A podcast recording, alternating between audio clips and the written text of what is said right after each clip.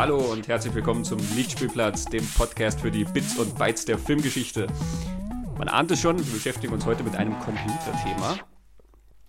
Ja. Und zwar einer der schönsten Filme aus der Heimcomputer-Ära. Ja.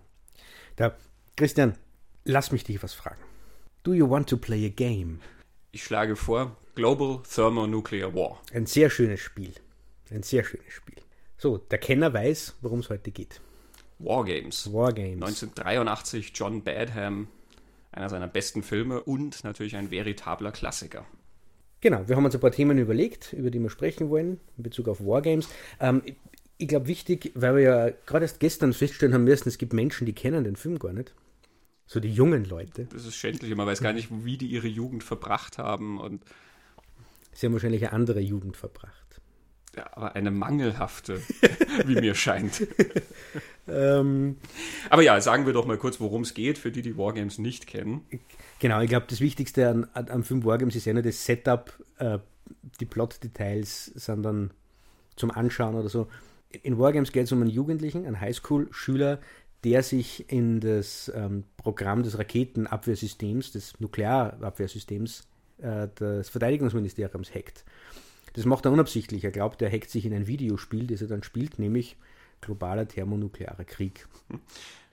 Und dieser Computer, in den er sich hackt, der ist natürlich für die echten Atomwaffen zuständig und der nimmt es dann ernst und man kann den Konflikt kommen sehen. Beziehungsweise der Computer fährt dann eine Simulation auf, weil es sein, sein Programm ist, dass er diesen Krieg durchspielt, um sozusagen ähm, Genau. auf alle Eventualitäten vorbereitet zu sein. Und das wird dann wiederum den Leuten in NORAD, der Zentrale vom Verteidigungsministerium, dann äh, auch für bare Münze genommen, die dann glauben, dass tatsächlich eben ein, ein russischer Angriff stattfindet. Genau, er, er fragt an einer Stelle den Computer, was das Ziel dieses Spiels ist. Und das Ziel ist einfach, das Spiel zu gewinnen. Das ist relativ, dann den ganzen Film relativ unklar, wie das dann auch ausschaut, aber äh, da sind wir dann eh schon bei einem der großen Themen. Es 1983, äh, es geht um einen Kalten Krieg und um die Angst vor dem Atomkrieg und vom ersten atomaren Sch- Schlag eines der beiden Blöcke, USA, UdSSR. Und die Gefahr, dass dann quasi der dritte Weltkrieg ausbricht, der dann ein Atomkrieg ist und wo dann eigentlich nichts mehr überbleibt. So. Und das dürfte, wenn man sich die Geschichte anschaut, Anfang der 80er Jahre wirklich eine sehr heiße Phase gewesen sein. Das ist ja recht spannend, wenn man heute zurückschaut auf die Zeit 1983. Sechs Jahre später war der Spuk ja Gott sei Dank vorbei. Weil sich Russland totgerüstet hat, sozusagen. Äh, damals hat man das nicht gewusst, dass in sechs Jahren das vorbei ist. Es war eher so, dass Ronald Reagan da das als Reich des Bösen bezeichnet hat und dann sind alle sehr nervös geworden. Ja, das wurde ja sehr, sehr geschürt damals auch. Also es gab ja dann auch äh, die, ähm, diesen NATO-Doppelbeschluss, wo dann Raketen eben hier bei uns stationiert wurden und es, es ist sehr, sehr viel passiert, was eigentlich auch den Anschein gegeben hat, dass es sozusagen immer brisanter wird. Ja. Reagan hat ja da auch sein, sein Star Wars ähm, System, Genau. diese Satelliten im Weltall dann installiert und so. Also ähm, es war eine wirkliche Zeit der Aufrüstung. Der Kalte Krieg ist, hat ja nur eine sehr, sehr lange Geschichte und hat so Hoch- und Tiefphasen, sage ich mal. Aber in den 80ern war plötzlich das wieder sehr, sehr brisant und ähm, man merkt es ja auch an, an vielen, vielen anderen Filmen, Genau. dass die Angst vor der atomaren Bedrohung, egal ob sie jetzt politisch motiviert ist oder nicht, aber also die Angst vor der Atombombe taucht plötzlich wieder sehr, sehr stark auf. Ja. 1984, ein Jahr nach äh, Wargames, kam dieser The Day After, wo die Atombombe gezündet wird und dann stolpern diese Menschen da durch die postnukleare Welt. Und es gibt ja natürlich einige von diesen Filmen, die sowas erzählen. Und es gibt natürlich auch ganz, ganz viele Filme, die diesen Konflikt Amerika-Russland sehr stark behandeln. Und wenn man sich anschaut, was so, jetzt haben wir schon ein bisschen so im, im Kontext von, von, von Wargames, aber ähm, man hat ungefähr zur gleichen Zeit in den 80er Jahren so Filme wie Red Dawn, der diesen Konflikt auch behandelt. ähm, es gibt dann so Geschichten, und das ist zum Beispiel 1984 oder 85, ich weiß jetzt nicht genau, mh, Rambo 2 und Rocky 4 zum Beispiel, die, die beide auf eine Art und Weise dieses Thema irgendwie drin haben. Also äh, Rambo 2, wo, wo Rambo den Vietnamkrieg dann doch noch gewinnt, so mehr oder weniger. ähm, und das ist ein Stellvertreterkrieg gewesen im, im Kalten Krieg. Und äh, Rocky 4, der große Kampf gegen Ivan Drago, der dann eigentlich sehr versöhnlich endet, mit der Idee, dass sie diese beiden Blöcke irgendwann einmal doch verstehen könnten.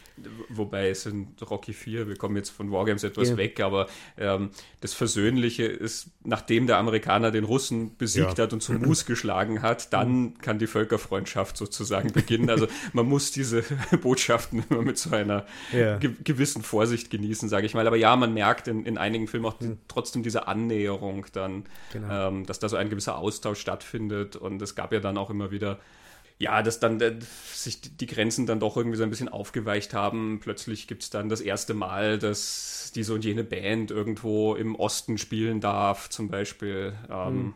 Also so, so, so, eine gewisse Annäherung, ganz, ganz zaghaft, sage ich mal, genau. ähm, hat schon stattgefunden und die schlägt sich natürlich auch im Kino nieder. Genau, man hat dann parallel beides irgendwie gehabt. Die Angst vor der Invasion und der Versuch, da irgendwie doch eine, eine Annäherung zu schaffen. Das mhm. ist dann eigentlich ganz, ganz interessant. Genau, das ist jetzt so der Kontext, in dem Wargames seine Geschichte erzählt und da geht es dann recht viel um Ängste. Es geht um die Angst vor dem Atomkrieg zum Beispiel. Mhm. Es geht um die Angst vor menschlichem Versagen. So beginnt der Film. Ich habe den Film ein paar Mal schon gesehen, aber Jahre her, jetzt hat man wieder angeschaut, da ist mir das massiv aufgefallen, dass Geheimdienst und natürlich Angst hat, irgendwie. Die agieren aus Ängsten. Und es beginnt ja mit zwei Männern. Michael Madsen ist einer der, der, beiden in seiner ersten Filmrolle. Und John Spencer, der andere, später durch The West Wing bekannt. Mhm. Die in die Arbeit gehen und die sitzen halt in der Kommandozentrale für diese Atomraketen und dann geht der Alarm los und sie müssen eine Prozedere abspielen und dann gleichzeitig diese Raketen zünden und einer zögert. Ja, einer der beiden und sagt, er wird das Protokoll nicht befolgen, der wird dann vom anderen schon mit der Waffe bedroht, also Michael Metzen droht dem anderen mit der Waffe natürlich. Ähm, da, da, wurde das Potenzial schon erkannt, glaube ich, von Michael Metzen.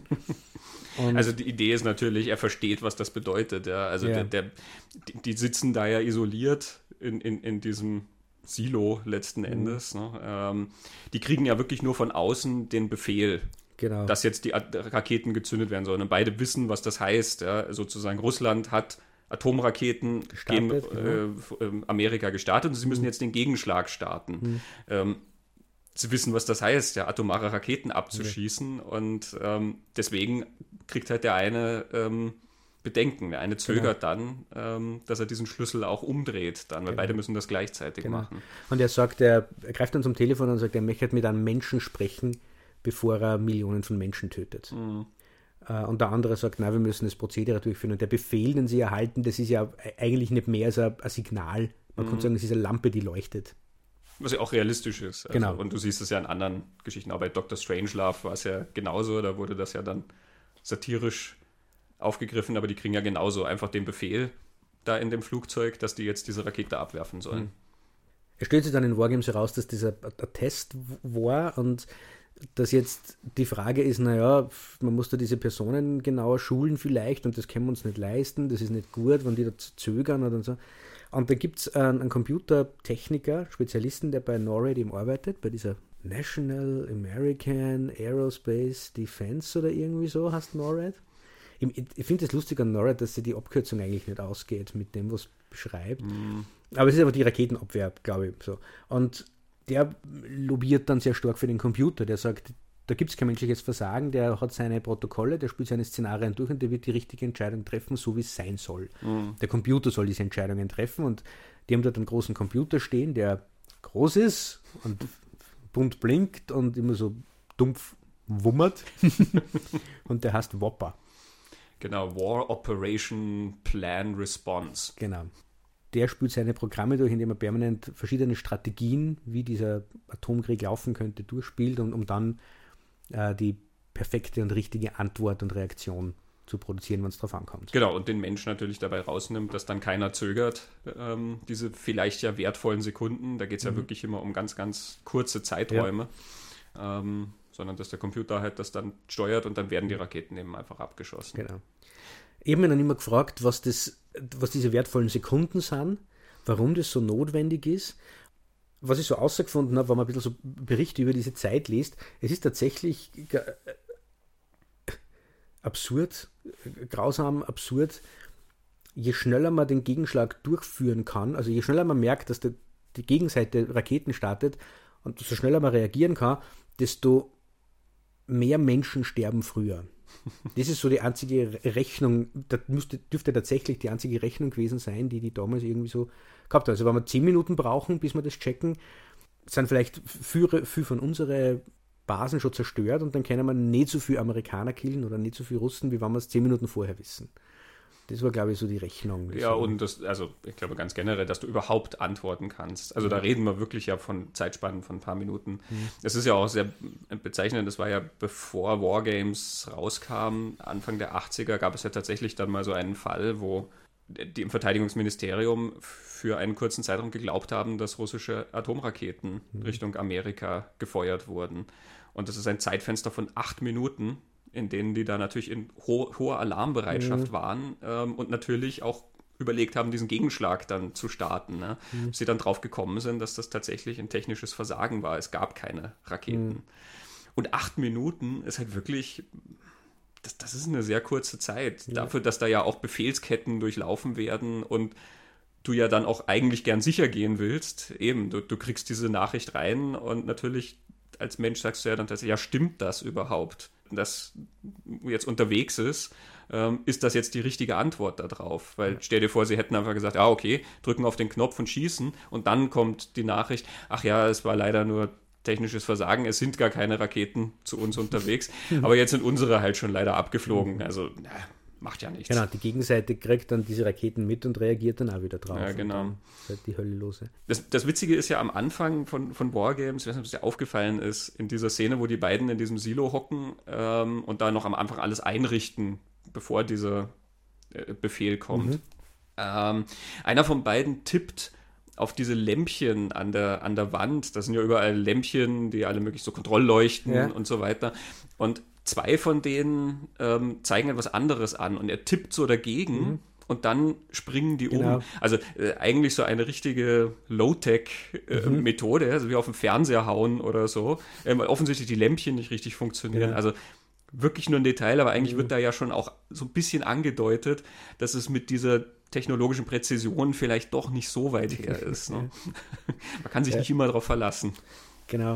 Und das ist dann auch das, was der, der General äh, in, in, dieser NORAD Kommandostation da im, im, im Hauptquartier argumentiert, dass der, also der Computertechniker argumentiert für den Computer, menschliche Fehlerquellen ausschließen, so wie es erlebt wurde gerade bei diesem Test. Und der General äh, ist eigentlich dafür, Menschen im Prozess drinnen zu lassen und das nicht an a Pile of Microchips zu übergeben, so wie er es halt nennt. Mhm.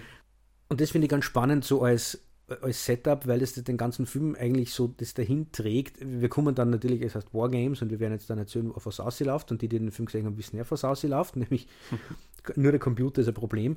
Aber ich, ich finde trotzdem, dass er diesen Punkt gar nicht so, so unbedingt macht, sondern mhm. beides ist angstbesetzt und beides ist fehlerbesetzt. Wir kennen äh, die Angst davor, uns der Technik auszuliefern und dem Computer alles zu überlassen, also so Skynet. Mhm aber auch die Angst vor menschlichen Versagen und menschlichen Fehlern und nicht darauf zu reagieren und dann quasi, weil Menschen irgendwas nicht machen, sterben Millionen. Und auf das ist ja das dann der Punkt von, von Wargames. Es ist ähm, Lose-Lose-Situation. Mhm. Man kann nicht, nicht gewinnen. Es geht immer irgendwie schief. Die Menschen haben sich in eine Situation gebracht, wo es so oder so schlecht aussteigen. Das habe ich ganz spannend gefunden. Die Angst vor allem, was wir da dann, dieses Triebfeder. Ja, das, das war ja dann auch die, der Gedanke natürlich in der, der ganzen Abrüstungsgeschichte, ne? mhm. dass man sich schon so aufgerüstet hat, dass sozusagen beide Seiten ja sich ohnehin auf Knopfdruck vernichten können und sozusagen, was, was, was machst du dann? Also das, das bringt ja auch nichts. In Wargames äh, kommt dann eh dieser Moment, wo ja auch dieser General angesprochen wird und sagen, äh, haben sie die Macht, dass sie, dass sie Russland vernichten mit ihren Raketen? Ja. Ja, wissen die Russen das? Ja, das heißt, welchen Sinn würde es also machen, dass sie uns angreifen, wenn sie mhm. wissen, dass sie dann danach vernichtet werden? Das läuft ja immer zwangsläufig auf diese Logik hinaus, dass sich beide gegenseitig vernichten. Genau. Beide wissen, dass sie in dieser Situation, das ist wie so eine Patt-Situation. Mhm. Ja? Beide sind so bis an die Zähne bewaffnet und auch in der Fähigkeit zu antworten mhm. so schnell und, und ähm, sozusagen so mächtig, dass du ja auch nicht drum rumkommst. Es gibt sozusagen keine Strategie, wie du den anderen austricksen kannst, dass er es nicht rechtzeitig mitkriegt. Mhm. Ja, und wir, wir greifen ihn an und dann bomben wir alles nieder, bevor der seinen Knopf erreicht. Das gibt es ja nicht. Ja. Das ist dann auch sehr, sehr cool zum Sehen, finde ich, am Schluss, wo der Computer ja alle Varianten vom globalen thermonuklearen Krieg durchspielt und man sieht dann so eine Liste von allen Szenarien so die, die Hongkong-Initiative und die Middle East-Variante und die, die Berlin-Variante und tausende Varianten. Ja, ja, Warschauer Pakt. Genau. Ähm, es endet immer gleich. Ja, Winner, none. Mhm. Du siehst immer dann auf, auf so einer mhm. stilisierten Weltkarte, gehen dann die Raketen und dann siehst du diese weißen Blips, da wo die Atomraketen niederschlagen. Und es ist dann einfach immer die halbe Erde sozusagen weiß mhm. gelöscht. Ja, vor allen Dingen natürlich unsere großen Supermächte. Und drunter steht der Gewinner, keiner. Ja. Und ich finde, das ist äh, eine Szene, die, die immer noch, die hat immer noch einen total emotionalen Impact, auch wenn das jetzt die Welt nicht mehr so ist. Also ich glaube, wenn man das damals gesehen hat, fährt mhm. das noch viel stärker, aber mir hat das immer nur sehr mitgenommen, diese Simulationen, wo diese Atomraketen einschlagen und dann aufblitzen und die ganze Erde flackert und das, das ist sehr intensiv gemacht und das mhm. packt dann heute noch, finde ich. Und ich finde da, da schon, ich habe das ja in meinem Text zu, zum zweiten Captain America drin, Geheimdienste, ich habe es vorher schon gesagt, agieren immer aus Angst. Und das Spannende ist aber, dass so, alles, was die dann ist so von Angst getrieben und vom, vom Worst Case und von der Panik vom Worst Case, dass sie in dem, was sie tun, um dem vorzubeugen, diesen Worst Case eigentlich produzieren. Mhm. Sie nennen das also Realismus. Und am Ende kommt dann sowas wie der globale thermonukleare Krieg aus. Vor lauter Realismus. ja, das ist eine schwierige Frage natürlich, weil die sich klar natürlich auf, auf den Ernstfall, wie es immer heißt, ja mhm, vorbereiten genau. müssen. Ne? Also eigentlich musst du Worst-Case-Szenarien durchdenken. Du hast das ja in, in anderen Bereichen auch. Also wenn du schaust, die, die Hurricane Katrina-Situation, mhm. haben wir jetzt keine Kriegssituation, aber eine andere Katastrophensituation. Und da ist dann ein großes Problem, dass eben ja die Vorbereitung ja nicht getroffen wurde für, ein, für eine Katastrophe, diesen Ausmaßes. Mhm. Also da würdest du dir ja wünschen, dass ein Worst-Case-Szenario durchgespielt wird und sozusagen ähm, alles an Vorsorge genau. getroffen wird, um dem auch begegnen zu können und darauf antworten zu können. Mhm. Natürlich ist es eine andere Situation, ne? du hast mhm. da keinen Feind, den du dann bezwingen musst. Mit aber dem reden kommt, der sowas wie Vernunft genau. hat. Aber also in, in, mhm. einfach mit dem Hintergedanken versteht man natürlich, dass eine Verteidigung, eine Abwehr ähm, dann natürlich diese, diese Pläne durchspielt. Mhm. Ne? Und ähm, das ist ja dann eben auch das, das, das Schöne an Wargames, dass das alles durchgespielt wird und durchgespielt ja. wird. Und ähm, da ist ja dann sozusagen der Computer auch wieder der, ähm, der Schlaue letzten Endes, ne? weil der Computer kommt dann drauf, man kann das nicht gewinnen. Genau. The only winning move is not to play. Genau, man mhm. entzieht sich dieses Spiels mhm. sozusagen. Und es ist ja auch ähm, so ein bisschen fast zynisch, ja, dass das als Spiel bezeichnet mhm. wird. Das ist sozusagen für den Computer ja gleichbedeutend, ob der jetzt Schach spielt oder Mühle oder globaler thermonuklearer Krieg. Mhm. Das ist eine strategische Situation. Ähm, aber der Computer lernt dann, man kann das nicht gewinnen. Es ist kein Spiel, was man gewinnen mhm. kann. Mhm. Ähm, und das ist ja was, was die Menschen in, dem, in dieser Situation noch nicht verstanden haben. Ja. Die Jungen schon. das stimmt. Ja. Und ich glaube, dass das halt auch so ein das ist ja die Message von, von Wargames am Ende eigentlich, so das, was uns der Film so mitgibt. Äh, und ich glaube, dass es 1983 eine sehr, sehr starke Message und sehr wirkmächtig irgendwie war. Das wirkt uns heute ein bisschen so, ja, na eh, eh klar, mhm. aber ich glaube, das war damals schon was anderes.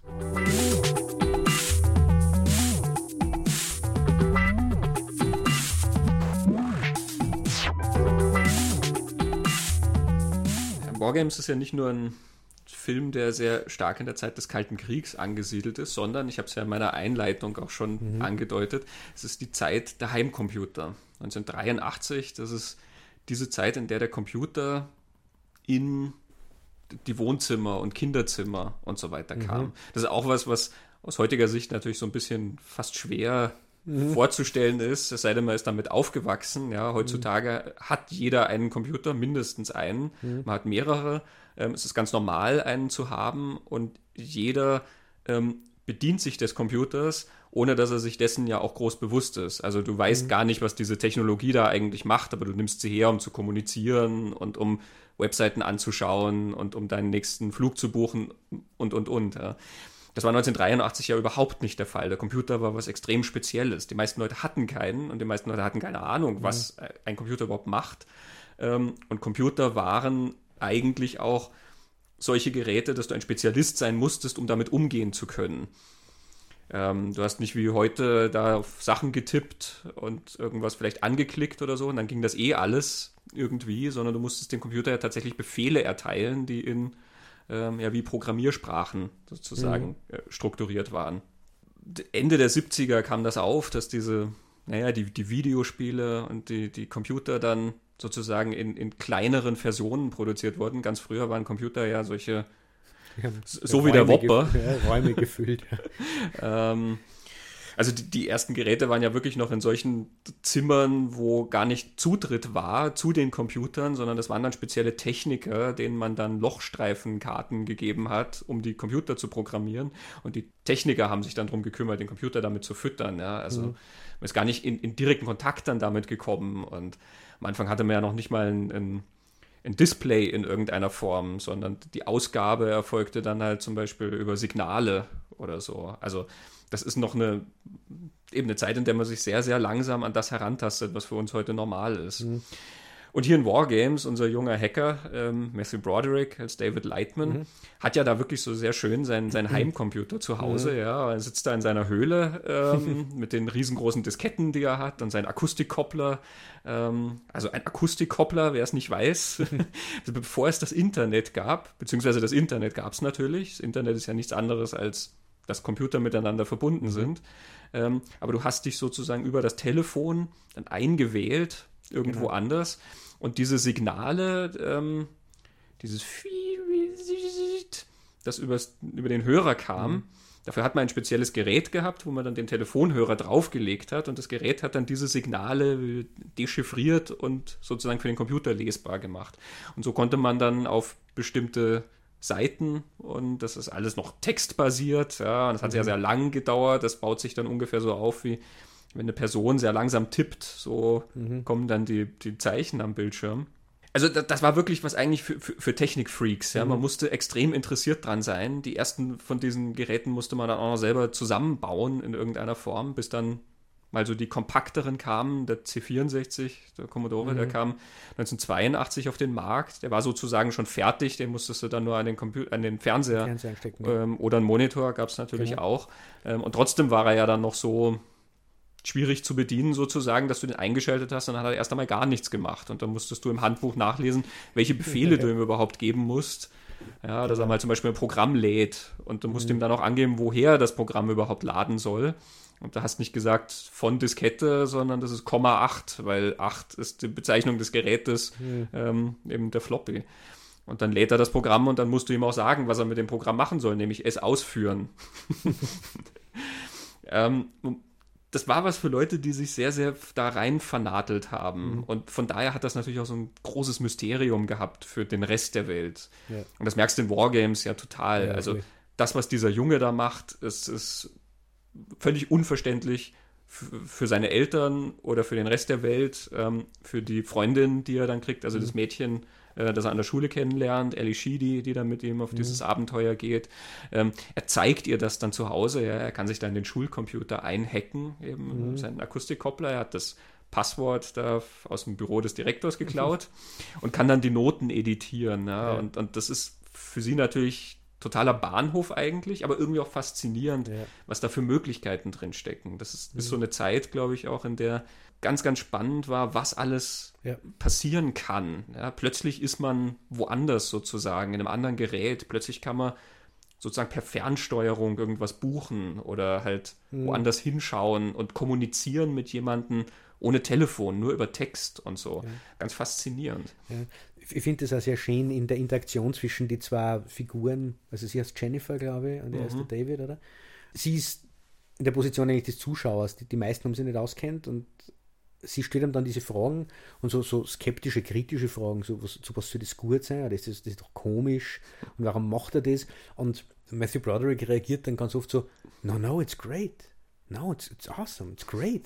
Und dann, er ist immer ganz fasziniert, was das Ding alles kann. Mhm. Und sie lässt sich von der Begeisterung dann auch mitreißen. Also die sitzen ja dann zu zweit da vor diesem Gerät und buchen irgendwelche Tickets nach Paris und spielen dann globaler thermonuklearer Krieg und reden dann so drüber, was heißt das? Ah, keine Ahnung, aber es ist großartig. ja, was ist, was ist das da? Fallout Capacity. Keine Ahnung, but it's mhm. great. Let's bomb Seattle. und das trifft das wirklich total gut, diese Erfahrung, damals vor so einem ja. Gerät zu sitzen, weil man hat das wirklich auch nicht alles verstanden, aber man wollte es halt ausknobeln irgendwie. Mhm. Man hat ja damals auch sehr häufig die Spiele, hat sie vielleicht nicht so gekriegt wie David Lightman, der sich mhm. irgendwo reinhackt, ja, aber trotzdem hat man die Sachen sehr oft naja, auf nicht ganz legalem Weg gekriegt. Ja. Man hatte sehr oft da irgendwelche Sicherheitskopien, da hat man dann kein mhm. Handbuch dazu und man spielt das aber trotzdem. Und dann sind irgendwelche Zahlen und Daten und sowas am Bildschirm. Und das ist genauso, ja. Es ist keine Ahnung, was das bedeutet, aber das ist sehr cool, das Spiel. Mhm. Das ist aufregend. Mhm. Und diese eine Szene, wie er ja überhaupt auf die, die Firma kommt, wo er sich reinhacken ja. will, ähm, wo er diesen Katalog aufmacht und du siehst einfach nur, ja, dieses Weihnachten wird das spannend, ganz neue Erfahrungen in der Welt mhm. der Spiele, diese, diese Werbung, die er da aufklappt. Ja. Mehrere Menschen, die fasziniert in einen Bildschirm starren und man sieht aber nicht, was ein Bildschirm ist. Ja. Und das hat tatsächlich so funktioniert. Also als ich mhm. klein war und Computerzeitschriften durchgeblättert habe und du hast dann Werbungen für irgendwelche Spiele, ähm, das, das funktioniert dann ganz ähnlich. Auch wieder die Möglichkeiten. Mhm. Aus heutiger Sicht betrachtet sind die Spiele ja oft sehr, sehr primitiv. Also natürlich gerade was die technische Präsentation angeht. Ähm, aber man hatte immer das Gefühl, dass da ganz, ganz große Möglichkeiten drinstecken. Eine ganz neue Erfahrung, irgendwas erleben zu können, mhm. was du vorher noch nicht erleben konntest. Mhm. Ich finde, das, das fängt der Film unheimlich schön ein. Ja, finde ja. Und es dürfte ja, ähm, wenn man jetzt auf die Produktionsgeschichte ein bisschen schaut, am Anfang vielleicht drin gewesen sein in der ersten Drehbuchfassung und dann hat es eine Zeit lang so ausgeschaut, als, als würde dieses Element gar nicht so stark drin sein, weil der Regisseur ausgewechselt wurde, der wollte also eine dunklere Version erzählen und den neuen, also John mhm. Badham, der ihn dann gemacht hat, hat auf das wieder sehr viel Wert gelegt. Er erzählt irgendwo in einem Interview, wenn er ein Mädchen mit auf sein Zimmer hätte nehmen können als Teenager und ihr sagen, ich kann deine Noten im Computer ändern, er war so aufgeregt gewesen und, und das wollte er einfangen, auch diese Mhm. Diese Begeisterung, diese Faszination. Und mir gefällt, also das, ich habe es ja gerade erwähnt, aber die Szene, wo die zwei dort sitzen und Atomkrieg spielen und einen riesen Spaß dabei haben und die ganze Zeit Coca-Cola so trinken. Keine Ahnung, was da passiert, aber es ist einfach großartig. Mhm. Wir können die Russen sein, wir bombardieren jetzt die Stadt und die Stadt, ja, und jetzt passiert irgendwas. Also dieses Gefühl, ich mache was in dem Ding und dann passiert irgendwas, weil du weißt ja nicht, was passiert. Das kenne ich auch von mir. Ich habe nicht globale thermonukleare Krieg gespielt, ich habe North and South gespielt. Der Bürgerkrieg. Bürgerkrieg ja. habe ich gespielt. Genau. Funktioniert auch. Mhm. Aber ja, es suggeriert einem dann so ein, ein Land der, der Erlebnisse. Ne? Ja. Es ist ja auch so eine Zeit, also eben, wie gesagt, 82 kam der Commodore ähm, und generell ist das, du siehst am Anfang vom Film ja auch diese, die Spielhölle, ja, wo er an den Arcade-Dingern genau. spielt. Er spielt Galaga mhm. und du siehst irgendwo Jungle Hunt, den, den Automaten rumstehen, solche Sachen. Das war ja auch eine, eine Riesennummer damals. Mhm. Also es, man behauptet, ich weiß nicht, ob es stimmt, das ist einfach eine schöne Geschichte, dass ja in Japan damals die Münzen rar wurden, ähm, mhm. weil so viele Kids die in den Spielautomaten versenkt hatten, dass einfach nicht mehr genug davon auf der Straße waren äh, für Wechselgeld. Also eine schöne Geschichte. Aber ja, und, und das Kino hat das ja aufgegriffen. 1982 siehst du Tron und da hast du auch diese Spielautomaten ja. und da ist dann die Möglichkeit, in diesen Computer einzusteigen. Ja, mhm. da, da, siehst du dann irgendwie visualisiert, wie das im Innern eines Computers aussehen könnte. Was, was sind die Programme und ja. diese Bits und Bytes, die da rumfliegen und alles. Und Tron nimmt ja dann zum Beispiel auch das Internet so vorweg, weil dieses Master Control Program ja als Plan hat, sich mit allen anderen Geräten zu vernetzen, um dann diese Daten abzugreifen, weil Daten sind Macht. Mhm. Also, also ein, ein Facebook-Vorläufer ja. gewissermaßen. Später dann auch Lisa, der helle Wahnsinn. Ich meine, da ist das ganz klein, einfach nur als in der Prämisse, ja, dass die am Computer dann ihre Traumfrau programmieren, mhm. indem die das, den, das Gerät dann füttern mit allen Infos und Daten und Bildern und sowas, um da ihre Traumfrau rauszukriegen. Aber auch das eben diese, diese Idee, dass man mit dem Computer einfach alles plötzlich machen kann. Mhm. Und der ist eben im Kinderzimmer, wo es ja vorher auch ähm, ja. einfach sowas nicht gab. Und die Kinder waren ja die, die auch die Zeit hatten ähm, mhm. und den, den Biss, dass die die Geräte so lange beackert haben, bis sie wussten, was sie da tun. Ne? Die Erwachsenen waren das ja gar nicht, sondern es waren meistens sehr, sehr junge Leute. Das ist ja was, was man heute wieder findet, dass eigentlich die Kids, die neuen technischen Computergeräte viel besser überzuckern und viel mhm. besser bedienen und schneller bedienen können. Und das ist in Wargames auch, wobei die Eltern in, in, in Wargames sind so klassische 80er Jahre Kinoeltern, finde ich, die einfach nicht vorhanden sind. Mhm. Also in vielen Teenager-Geschichten der 80er Jahre sind die Eltern einfach so gar nicht vorhanden und wenn eher so schrullige Witzfiguren. Mhm. So wie der Vater, der sich da seinen Maiskolben in den Buttertoast genau. genau. Und, ja, der dann roh ist und das versteht er nicht. Wobei dann natürlich auch, du hast diese zwei älteren, die erfahrenen Hacker sozusagen, zu denen David Lightman ja dann geht, die er da kennt in der Firma, mhm. ähm, die er aufsucht, weil er ja dann wissen will, wie kommt er, wie findet er mehr über dieses System raus. Die beiden Ahnen sagen ja dann schon, ja, ja, das ist keine Spielefirma, das ist irgendwie das, das ist sicher was anderes. Sicher Militär, wo du dich da mhm. reingehackt hast und so. Aber sie verstehen auch den, ähm, diesen Gedanken, ja, da will ich mehr drüber wissen und mhm. irgendwie reizt mich das, da trotzdem ranzugehen. Ja? Und dann helfen sie ihm ja oder geben ihm diese Idee, dass sie rausfinden, wer hat dieses System programmiert, weil so kommst du vielleicht ran. Mhm. Die Backdoor, ja. Ja. Ähm, was ja auch ein tatsächliches Prinzip ist, dass du als Programmierer halt dir irgendeine Lücke sozusagen lässt, wie du da mhm. rankommst. Wenn dein Programm dann irgendwann mal weitergereicht wird und dann sitzen andere Entwickler dran und wie auch immer, aber mhm. du hast halt dann immer noch so einen Zugang eben so durch, die, durch das Hintertürchen, um in dein eigenes Programm reinzukommen. Ja, das haben wir dann eigentlich schon beim nächsten Thema, wo, wo der Film dann hingeht. Er bleibt nicht bei den Computer und bei den Heimcomputer und bei so der, die, die, vernetzten Computer, sondern er kommt dann, gleich mit die Hacker, mit der Hacker-Szene, mhm. die ja damals dann auch gleich mit, mit daherkommen ist, wie man auf einmal die Möglichkeiten gehabt hat dafür. Mhm. Wobei die Hacker-Szene ja, das Wort Hacker ist ja ein, gerade dann in den 80ern durch das, was halt verschiedene Hacker so gemacht haben, das ist ja ein sehr negativ besetztes Wort mhm. dann geworden tatsächlich der Ursprung des Wortes ist ja einfach nur, das ist sozusagen ein Technikenthusiast. Genau, total der, wertfrei eigentlich. Genau, ein Hack ist einfach nur sozusagen, du, du, du findest etwas, was du machen kannst mit dieser Technologie, was bislang nicht vorgesehen war oder, oder was ein Shortcut ist oder ein besonders mhm. guter Trick gewissermaßen. Ne? Ähm, das ist ein Hack. Mhm.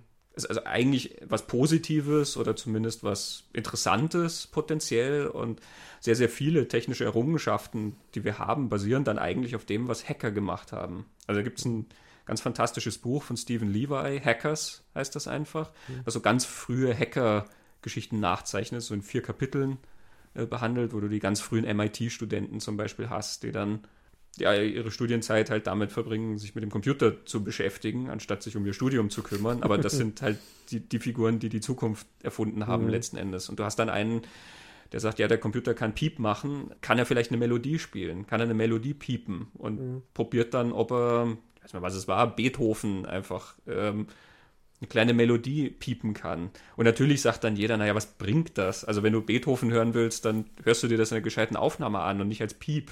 Ja?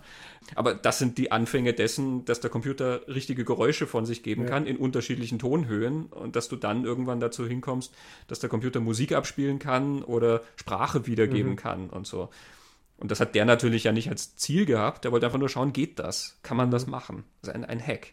Aber natürlich kamen dann in den 80ern halt auch andere Hacker, mhm. gerade eben dann, wenn man schaut, wo man überall rein kann, in welche Systeme. Mhm. Und dann gibt es ja plötzlich welche, die das ja auch als einfach als sportliche Herausforderung genau. sehen. Vielleicht komme ich mal ins Pentagon rein und mal ja. schauen, einfach mal so ein bisschen rumschauen. Vielleicht komme ich in die Bank rein und hier und da. Und das sind natürlich dann auch potenziell natürlich sehr, sehr gefährliche Geschichten. Es gibt dann einen deutschen Film, schon mehrere Jahre her, die Geschichte von Karl Koch, 23, mhm. der ja, sie, zumindest hat er das geglaubt, sie in die, ins Programm des Atomkraftwerks, russisches Atomkraftwerk gehackt hat. Mhm und dort die Brennstäbe auf und aber fährt und der sie dann verantwortlich gefühlt hat, zumindest wird es im Film so erzählt, weil Karl Koch ist ja auch eine echte Geschichte eigentlich, aber im Film er sie verantwortlich für das Tschernobyl-Unglück dann gefühlt mhm. zum Beispiel. Ja, das mhm. ist dann diese, sozusagen die Kehrseite dieser Möglichkeiten, ne, mhm. über die ich geredet habe. Plötzlich taucht dieser Computer viel, viel stärker auf und er hat ganz fantastische Möglichkeiten, aber mit den fantastischen Möglichkeiten kommen natürlich auch ganz gefährliche Möglichkeiten, mhm. wo Leute halt einfach Dinge machen können, die absolut nicht in Ordnung sind, die gefährlich sind, was auch immer. Hm.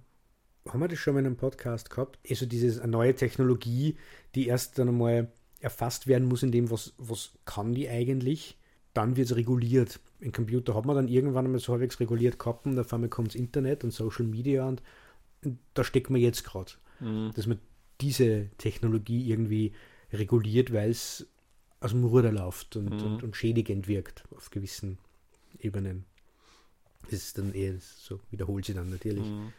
Ja, das ist auch immer der Punkt, an den ich dann mhm sozusagen Leute erinnere oder manchmal auch mich selber. Manchmal reagiert man ja auch so. Ähm, natürlich denkt man sich, ach, um Himmels Willen, macht's das Facebook bitte schön endlich zu. auch wenn ich Facebook äh, schon für auch viele positive Sachen hergenommen mhm. habe, ja.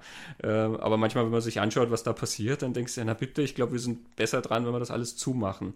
Man hat so eine Skepsis vor neuen Technologien. Mhm. Das siehst du in Wargames genauso, ja. Der, mhm. Plötzlich dieser Computer, der das alles durchdenken und steuern soll und so, da ist sehr, sehr viel Skepsis drin. Und wenn du die Geschichte anschaust, jede neue Technologie ist immer mit Skepsis begleitet worden. Mhm. Das Telefon, das, das mhm. mag man dann heute gar nicht glauben, aber das Telefon wurde mit Skepsis betrachtet. Ja, die, die Leute treffen sich dann nicht mehr. Deswegen, wer braucht ein Telefon? Ja? Und der Fernseher, ja, weil die Leute gehen nicht mehr raus und mhm. ähm, die vereinsamen und ich weiß nicht was. Selbst der Buchdruck, das ist ja, ja. Eine, eine der größten kulturellen Errungenschaften, mhm. die wir haben in der Menschheitsgeschichte. Ähm, und auch damals gab es dann Menschen, die sich dagegen ausgesprochen mhm. haben, die dann zum Beispiel gesagt haben, es wird dann dadurch so viel leichter, Pamphlete zu drucken genau. mit fragwürdigen Inhalten ja? Genau. oder für die Massen Quatsch zu produzieren oder so. Ja, und überhaupt die, die Bildung wird massentauglich und entwertet dadurch und lauter ja. so Ideen sind da auftaucht. Ja. Also ganz, ganz schräg und das, ist, das zieht sich durch. Jede dieser Technologien wird immer davon begleitet und deswegen immer meine Erinnerung, ähm, die Technologie ist an und für sich nichts Gutes oder Schlechtes. Es ist immer nur das, was man mitmacht, mhm. das, was sie uns an Möglichkeiten bietet und wie sie dann, falls da eben Probleme auftauchen, wie diese Möglichkeiten dann vielleicht reguliert werden, dass man eben sie nicht für diese und jene schlechten Sachen einsetzen kann.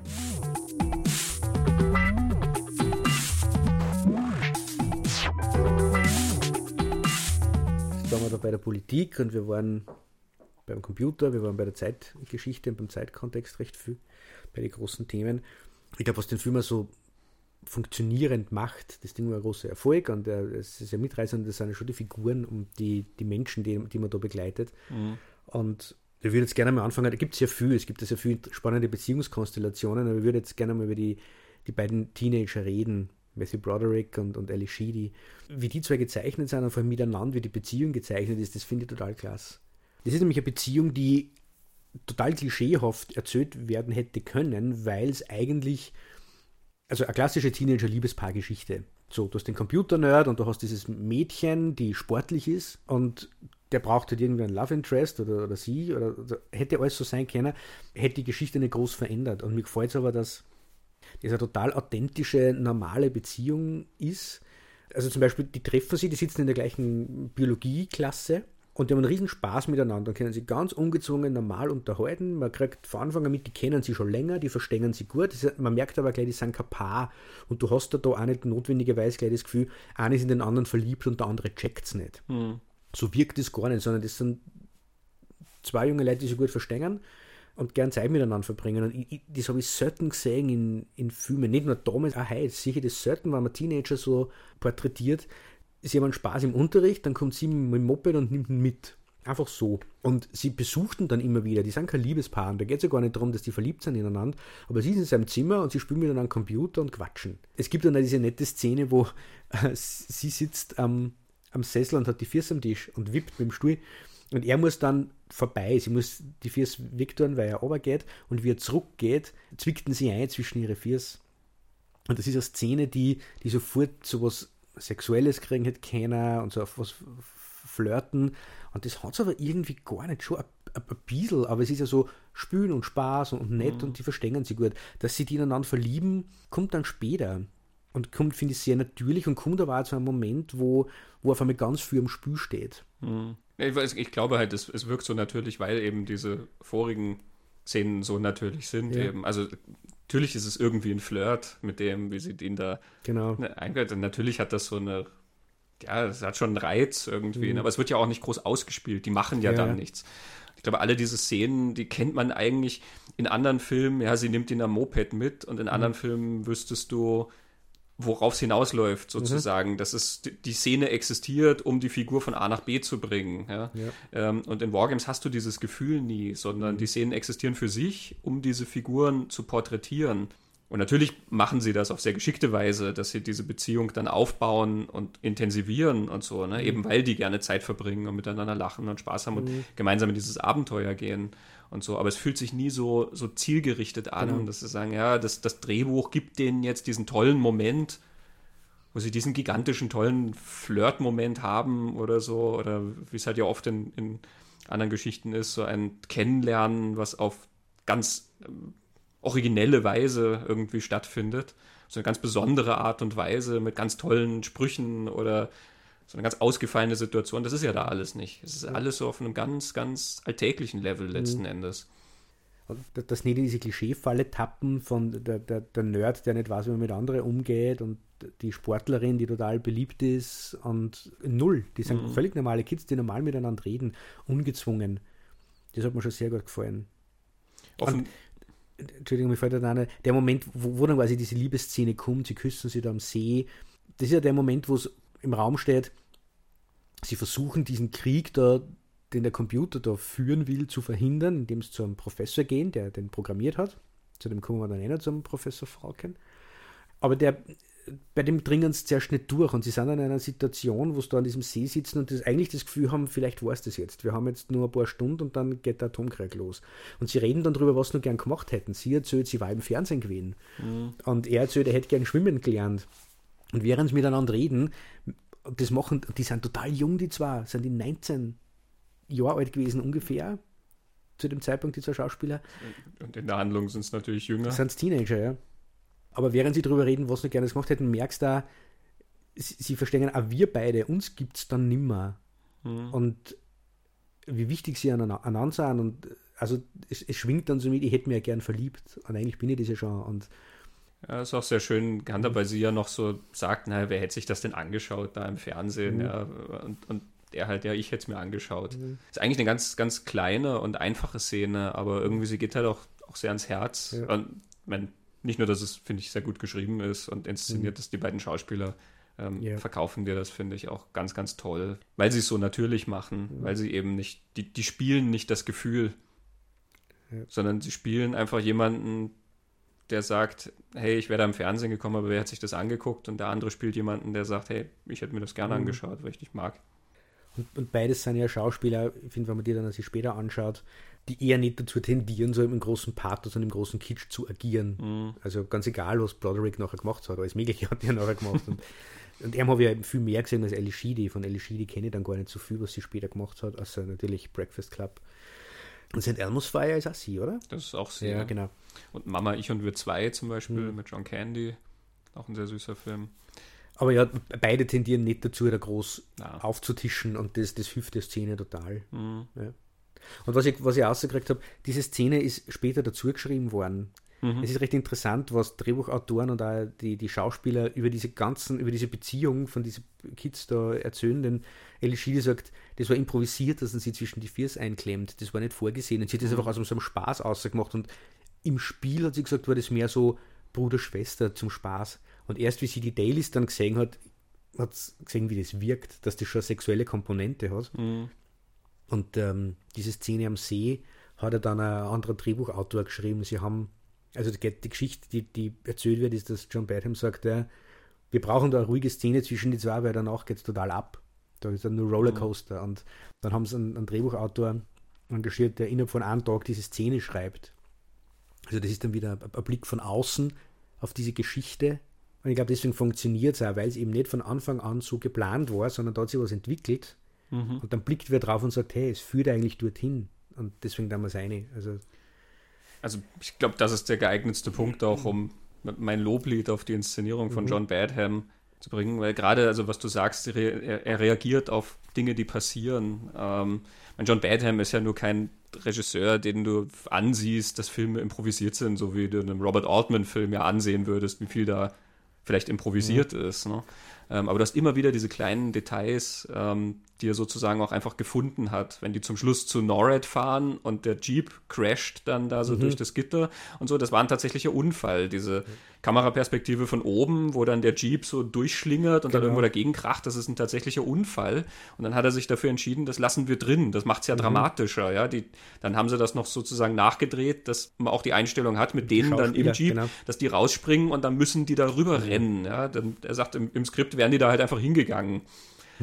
und so. Und das, also dieses Talent allein finde ich ja schon sehr bemerkenswert. Mhm. Aber ganz hervorragend seine Schauspielführung. Mhm. Also ähm, hat nicht umsonst selber auch ein Buch rausgegeben, I'll Be in My Trailer, ähm, über die Arbeit mit Schauspielern. Und er ist in der Industrie ein sehr angesehener Regisseur. Also da sind dann wirklich auch namhafte Kollegen wie Oliver Stone, ähm, die dann Anekdoten beisteuern in diesem Buch zu gewissen Prinzipien der Schauspielführung, die er dort erklärt.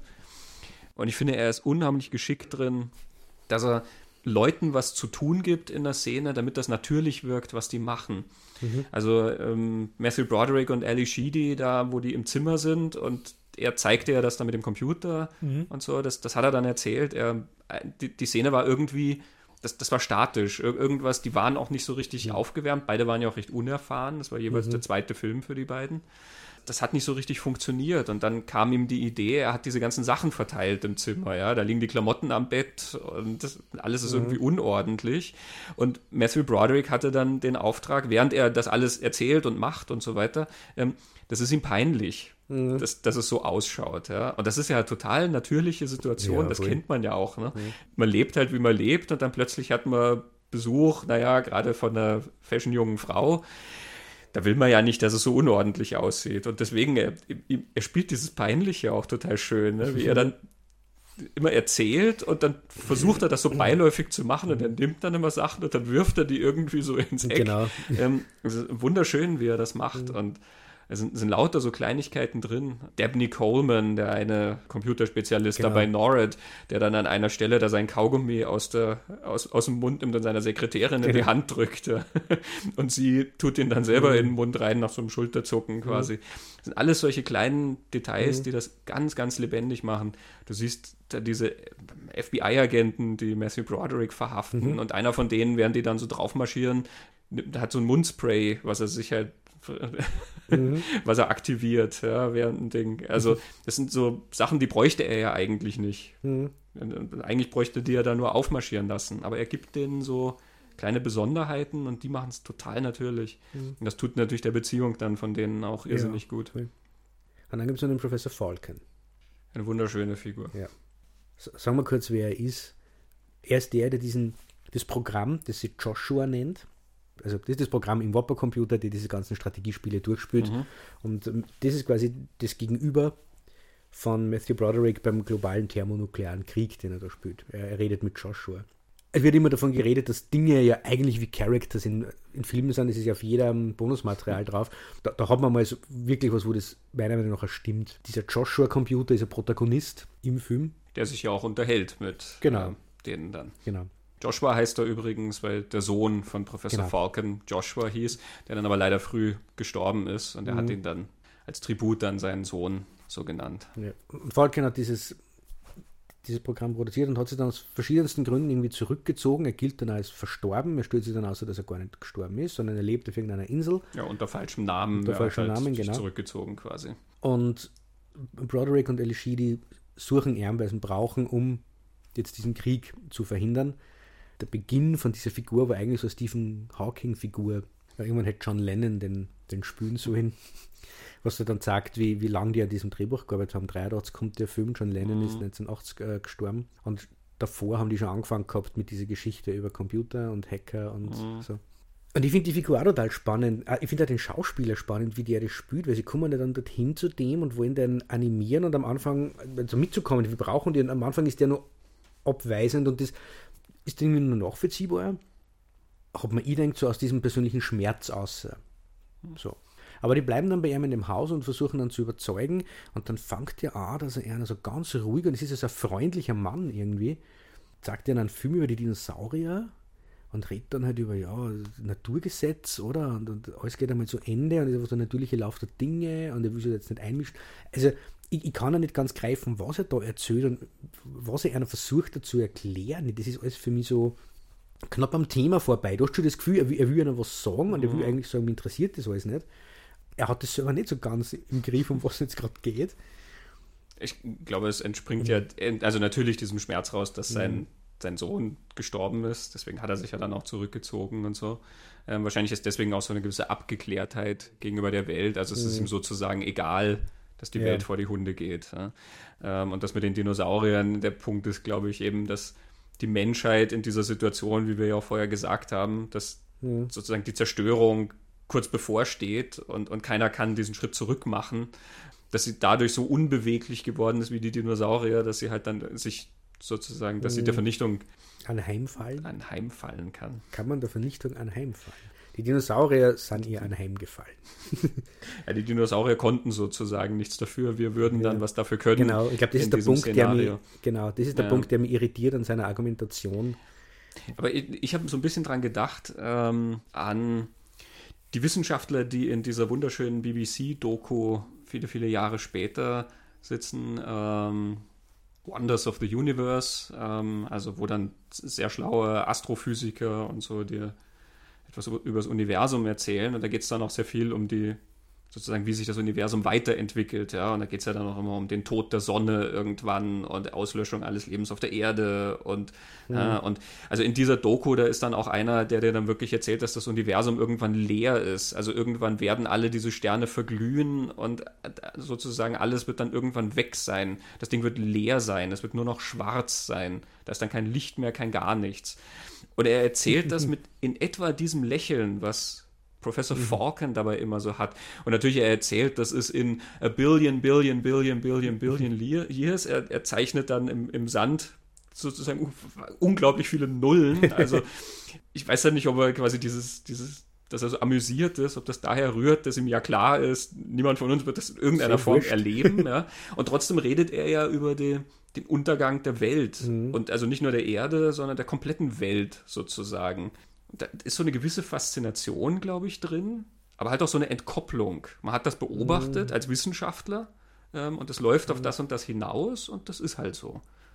Und man beschäftigt sich halt dann irgendwie trotzdem damit. Und ja, vielleicht ja, okay. eben dieser Professor ja, Falken, der hat ja Programme entwickelt, die dann Krieg durchdenken mhm. irgendwie. Also da muss ja ein gewisser Entkopplungsprozess stattgefunden mhm. haben. Ja, das ist ein guter Punkt, dass er so emotional so weg, weg ist von dem, es ist ein Spiel mhm. dieser Programm durchspielt. Und Broderick sagt ja dann so, you don't care if people die because you're already dead.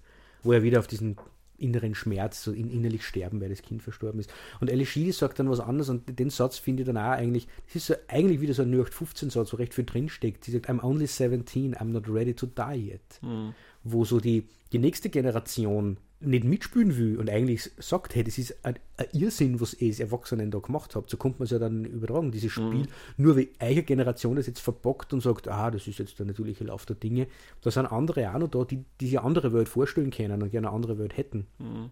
Um, ähm, und natürlich lässt er sich dann überzeugen und, und kehrt mit zurück. Er kommt damit nach Norred natürlich und alleine wie er diesem Joshua nach Jahren wieder gegenübertritt, mit mhm. diesem dieses väterliche Lächeln, so selig. Ja. Das ist stark gespielt. Und ich glaube, tausend anderen Varianten von diesem Film wäre das viel mehr einem klassischen Klischee mhm. hängen geblieben. Aber der. Ja, ja, er ist, sehr fasziniert irgendwie. Mhm. Er, er, sieht doch so, sein, es wird er seinem Sohn zusehen, wie er erwachsen wird, ne? weil der Computer ja lernt. Genau. Und den gleichen Ausdruck hat er auch gegenüber Matthew Broderick. Also da hat er auch so eine leicht väterliche Rolle mhm. dann, wo Matthew Broderick dann anfängt mit, ja, wir, wir müssen dem Computer das beibringen, können wir Spiele, ihn Spiele spielen lassen mhm. und so, ne? Da ist er ganz, ganz fasziniert, also ein mhm. Leuchten im Auge. Ja. Irgendwie, das ist, das ist spannend. Ja. Äh, als Randnotiz sei übrigens erwähnt, John Wood, ähm, dieser Schauspieler, mhm. der den Professor Falken spielt, hat in der Theaterproduktion Amadeus den Salieri gespielt. Ja, da hatten wir doch neulich einen Podcast, neulich einen sehr empfehlenswert. Podcast. Im genau. Film ist es F. Mary Abraham. Mhm. Aber, und ich kann mir diesen John Wood dann tatsächlich auch gut vorstellen in dieser Salieri-Rolle, mhm. obwohl er hier als Falcon so, so viel gutmütiger irgendwie ist. Aber mhm. er ist so ein Typ, der, finde ich, sehr, sehr viel Inneres suggeriert. Also, dass mhm. er viel, viel, Geschichte mit sich trägt, mhm. sagen wir mal so. Ja, und auch wenn er den, den Salieri so gutmütig spielt, war das eine spannende Variante von dem mhm. Amadeus Salieri. Ja. Cool, ja, habe ich gewusst. Er ist ja die Stimme, die Stimme vom Computer in, in, in Wargames. Genau, eigentlich mhm. sollte das ja eine Kinderstimme mhm. werden. Sie hatten das noch experimentiert, ob es mit einer Kinderstimme geht, aber das hat dann nicht so richtig funktioniert und mhm. somit ist es dann die von John Wood. Mhm. Und genau, Joshua ist ja dann auch das Passwort, mhm. die Backdoor, mit dem man in das genau. Programm reinkommt. Und da denke ich immer an Spare of Destiny, den Wolfenstein 3D-Nachfolger, also Missionsdiskette mit mehr Levels und so. Und es hat am Anfang eine Handbuchabfrage wo du äh, Seite 17 vom Handbuch, Zeile so und so, musst du dann angeben, welches Wort da steht. Und es gibt dabei eine Backdoor. Du musst mhm. einfach nur Joshua eingeben und dann antwortet Spare of Destiny mit Greetings, Professor Falcon. und du kommst ins Spiel rein. Ah, super cool.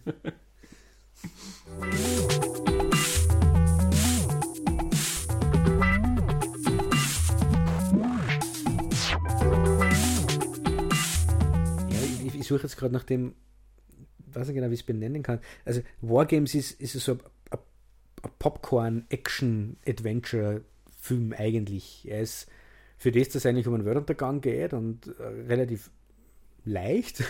Ja. Und er ist, äh, er ist, aufregend und es geht ständig dahin. Und, und für das, dass es eigentlich um Computer und Internet und, und, und Politik irgendwie geht, nicht kompliziert und sehr mitreißend. Und es geht ganz viel um diese Menschen in diese Geschichten. Mhm. Also in der Geschichte. Und trotzdem ist einer, wo ganz viel drinsteckt, wo er, der, der, der da ganz viel erzählt und ganz viel mitbringt, obwohl er eigentlich so als, sie, sie nennen sie irgendwo, das habe ich ganz cool gefunden, er ist eigentlich, also Zielgruppe sind Kinder oder Kids, mhm. Jugendliche mhm. ist die Zielgruppe eigentlich, aber ganz viele Erwachsene oder Erwachsene kennen sie dann anschauen und würden was finden drin. Mhm. Ja, ja, natürlich mhm. durch die politische Situation, dann, genau. da hast du schon so einen großen Andockpunkt natürlich. Ich finde ja, er, die Sachen, die ungewöhnlich am Film sind, und das sind gar nicht so wenig, mhm. finde ich, ähm, da macht er nicht sehr viel Aufhebens drum genau. und deswegen merkt man das auch nicht. Genau, er also zu keiner Minuten so, als war er groß, kunstmächtig, clever, ja. sondern. Weil du hast jetzt Action zum Beispiel mhm. genannt und wenn du dann überlegst, ja, wie viel Action gibt es denn da eigentlich? Also da wird da mal schnell gefahren, ja, eben mhm. damit die dann zu Norred kommen und ähm, ja, der Hubschrauber ja, verfolgt. Aber das, Action das, das ist so ganz viel Bewegung. Kleinigkeit, genau. Ja. Und es ist ein Thriller irgendwie, ja. Also es, mhm. er, läuft, er arbeitet auf Thrill hin, aber du bist in einem Thriller, wo zum Schluss Menschen auf Bildschirme gucken, wie ein Computer mit sich selber Tic-Tac-Toe spielt. Ja. Also das ist ja auch kein, sozusagen die Gefahr, die da besteht, ist sozusagen eine globale, die aber gar nicht mal visualisiert wird in dem Sinn, dass du dann tatsächlich da irgendwas sehen würdest. Und es ist ja auch nicht die Art von Film, wo du dann davon ausgehen würdest, dass tatsächlich der dritte Weltkrieg ausbricht. Das ist nicht mhm. der Film. Und trotzdem ist es total spannend. Und also auf dem, auf dem Audiokommentar ähm, sagen die, naja, das, das liegt daran, dass du über die Figuren in die Geschichte reinkommst. Für die Figuren ist es total spannend, mhm. das ist wichtig und es ist dramatisch für die Figuren und deswegen folgst du ihnen und deswegen ist es für dich genauso wichtig und mhm. dramatisch dann. Deswegen ist das Starren auf dem Bildschirm dann plötzlich total aufregend, obwohl ja. das ja eigentlich ein extrem unfilmisches ja, Mittel ist. Ja. Man, auch wieder da, Badham schafft das ja auch, das, das richtig spannend und aufregend aussehen zu lassen, obwohl du die ganze Zeit immer nur diese primitiven Grafiken und Texte und sowas anschaust. Mhm. Und eben die, die, die Beziehung zwischen den beiden ist so beiläufig fast erzählt, ja, wie du es selten in, in Filmen hast und trotzdem wird kein großes Aufhebens drum gemacht. Ja, ja du hast ja zum, zum Abschluss, äh, zum Abschluss. ja, der passt. genau. Ja, du hast ja, Du hast ja zum Abschluss noch eine Geschichte für uns. Genau, die Geschichte von Stanislav Petrov. Der Mann, der den dritten Weltkrieg verhindert Genau, vielleicht kennt die wer. Ganz kurz erzählt. Das ist jetzt auch das, das Timing ganz spannend. Wargames hat Premiere gehabt im Mai 1983 in Cannes, beziehungsweise dann Kinostart im Juni 1983. Und am 25. September 1983 ist der Stanislav Petrov in die Arbeit gegangen und äh, hat gearbeitet äh, beim, bei der russischen äh, Raketenfrühwarnstelle, äh, OKO hat das, glaube ich, heißt. Und in seinem Dienst ist auf einmal der Alarm losgegangen und hat angezeigt, das ist eine amerikanische Rakete auf dem Weg. Und jetzt muss der Gegenschlag ausgeführt werden. Er hat sich das dann angeschaut und er hätte eigentlich die Protokolle äh, starten sollen, aber er hat das nicht gemacht. Und es sind dann mehr und mehr Meldungen gekommen. Irgendwann war die Meldung fünf Raketen starten. Und er hat sich geweigert, weil er das für, für einen Fehlalarm gehalten hat von Anfang an.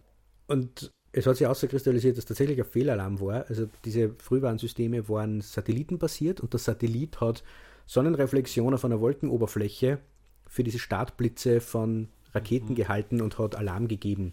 Der Computer hätte also dann den Global Thermonuclear War gestartet, aber der Mensch, der Stanislav Petrov, hat äh, erklärt dann Jahre später, das ist übrigens unter Verschluss gehalten worden, was ich auch spannend finde. Er hat das nicht einmal seiner Frau erzählt. Er ist am nächsten Tag heimgegangen aus dem Dienst und erst 1998 ist so quasi, wo die Archive dann wahrscheinlich in Russland auch aufgegangen sind und so, diese Geschichte aufgekommen. Ähm, da hat er dann auch geredet drüber und er hat gesagt, es ist ihm komisch vorgekommen, dass der Feind eine Rakete starten wird, wenn sie einen Nuklearschlag ausführen wollen. Es gibt dann einen Artikel im Spiegel, den können wir gerne verlinken, wo diese Geschichte erzählt wird. Da, da wird es verglichen so, dass er gesagt haben soll, übersetzt, keiner äh, schöpft oder versucht einen Wassereimer auszuleeren mit einem Teelöffel. äh, er ist das komisch vorkommen und er hat recht gehabt. Drei Monate, vier Monate nach dem Start von von Wargames. Und ich bin mir ziemlich sicher, der hat Wargames nicht gesehen. der Import war damals nicht so groß, amerikanischer Filme genau. nach Russland. Ja. Also ich, ich finde, es zeigt, du hast vorher gesagt, es hat davor diesen, diesen Fehler in Amerika gegeben. Mhm. Es zeigt, wie sehr der, der Film am Puls der Zeit eigentlich war. Mhm. Ja. Ja, Gott sei Dank sind die mhm. Menschen da noch nicht aus dem System genommen. Ja. Sonst ja, sind wir bei Skynet. Oder bei Hell in 2001. genau. Ja, ich glaube, mit dem können wir unsere Betrachtung zu Wargames mhm. zum Ende bringen. Somit bleibt ja. mir nur. Ja, mir auch. genau das. Vielen Dank für das interessante Gespräch. Ja, vielen Dank für das interessante Gespräch. Ciao.